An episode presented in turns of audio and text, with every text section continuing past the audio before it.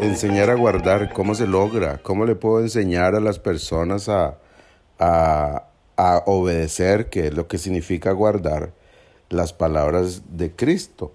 Eh, es como preguntarme cómo, cómo pudieron o cómo hubieran podido Olger y Alexis eh, hacer que yo naciera de nuevo. Jesús dijo estas palabras delante de un religioso en, en Juan 3, 5 al 7. Respondió Jesús, no te maravilles de que te dije, o sea, es necesario nacer de nuevo.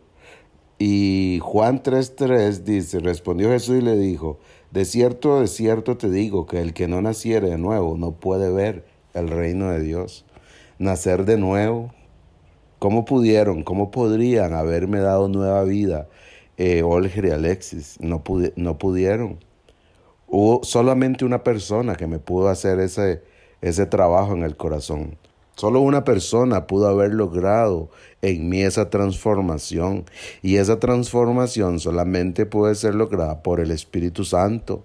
No hubo otra persona, sí. Hubo una muchacha que me compartió el Evangelio de una manera extraordinaria, muy clara. Eh, Patricia, todavía la recuerdo, recuerdo su nombre muy bien. Ella fue la que me presentó el Evangelio. Con e, a ella Dios la usó para predicarme el Evangelio, pero la transformación que ese día sucedió en mi corazón no fue una tarea de ella, fue una tarea de Dios. Y dice Ezequiel 36, 25, 27, escuche qué lindo. Esparciré sobre vosotros agua limpia, y seréis limpiados de todas vuestras inmundicias y de todos vuestros ídolos. Os limpiaré, os daré corazón nuevo y pondré espíritu nuevo dentro de vosotros. Y quitaré de vuestra carne el corazón de piedra y os daré un corazón de carne.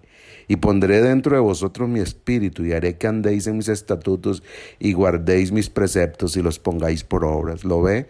Ahí está Dios. Es Dios el que limpia, es Dios el que produce la obediencia. Dice el final, y pondré dentro de vosotros mi espíritu y haré que andéis en mis estatutos y guardéis mis preceptos y los pongáis por obra.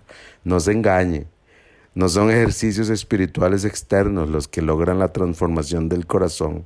Es el Espíritu Santo. Dios lo prometió y lo hizo aquel día hace no sé cuántos años ya, creo que recuerdo la fecha, 22 de junio de 1985, el Espíritu de Dios vino a mi corazón y me hizo una nueva criatura. Una nueva criatura que todavía se equivoca porque soy necio y quiero eh, independizarme de Dios. Pero la obra del Espíritu Santo está intacta, su trabajo está hecha en mi corazón todos los días y es igual en el suyo.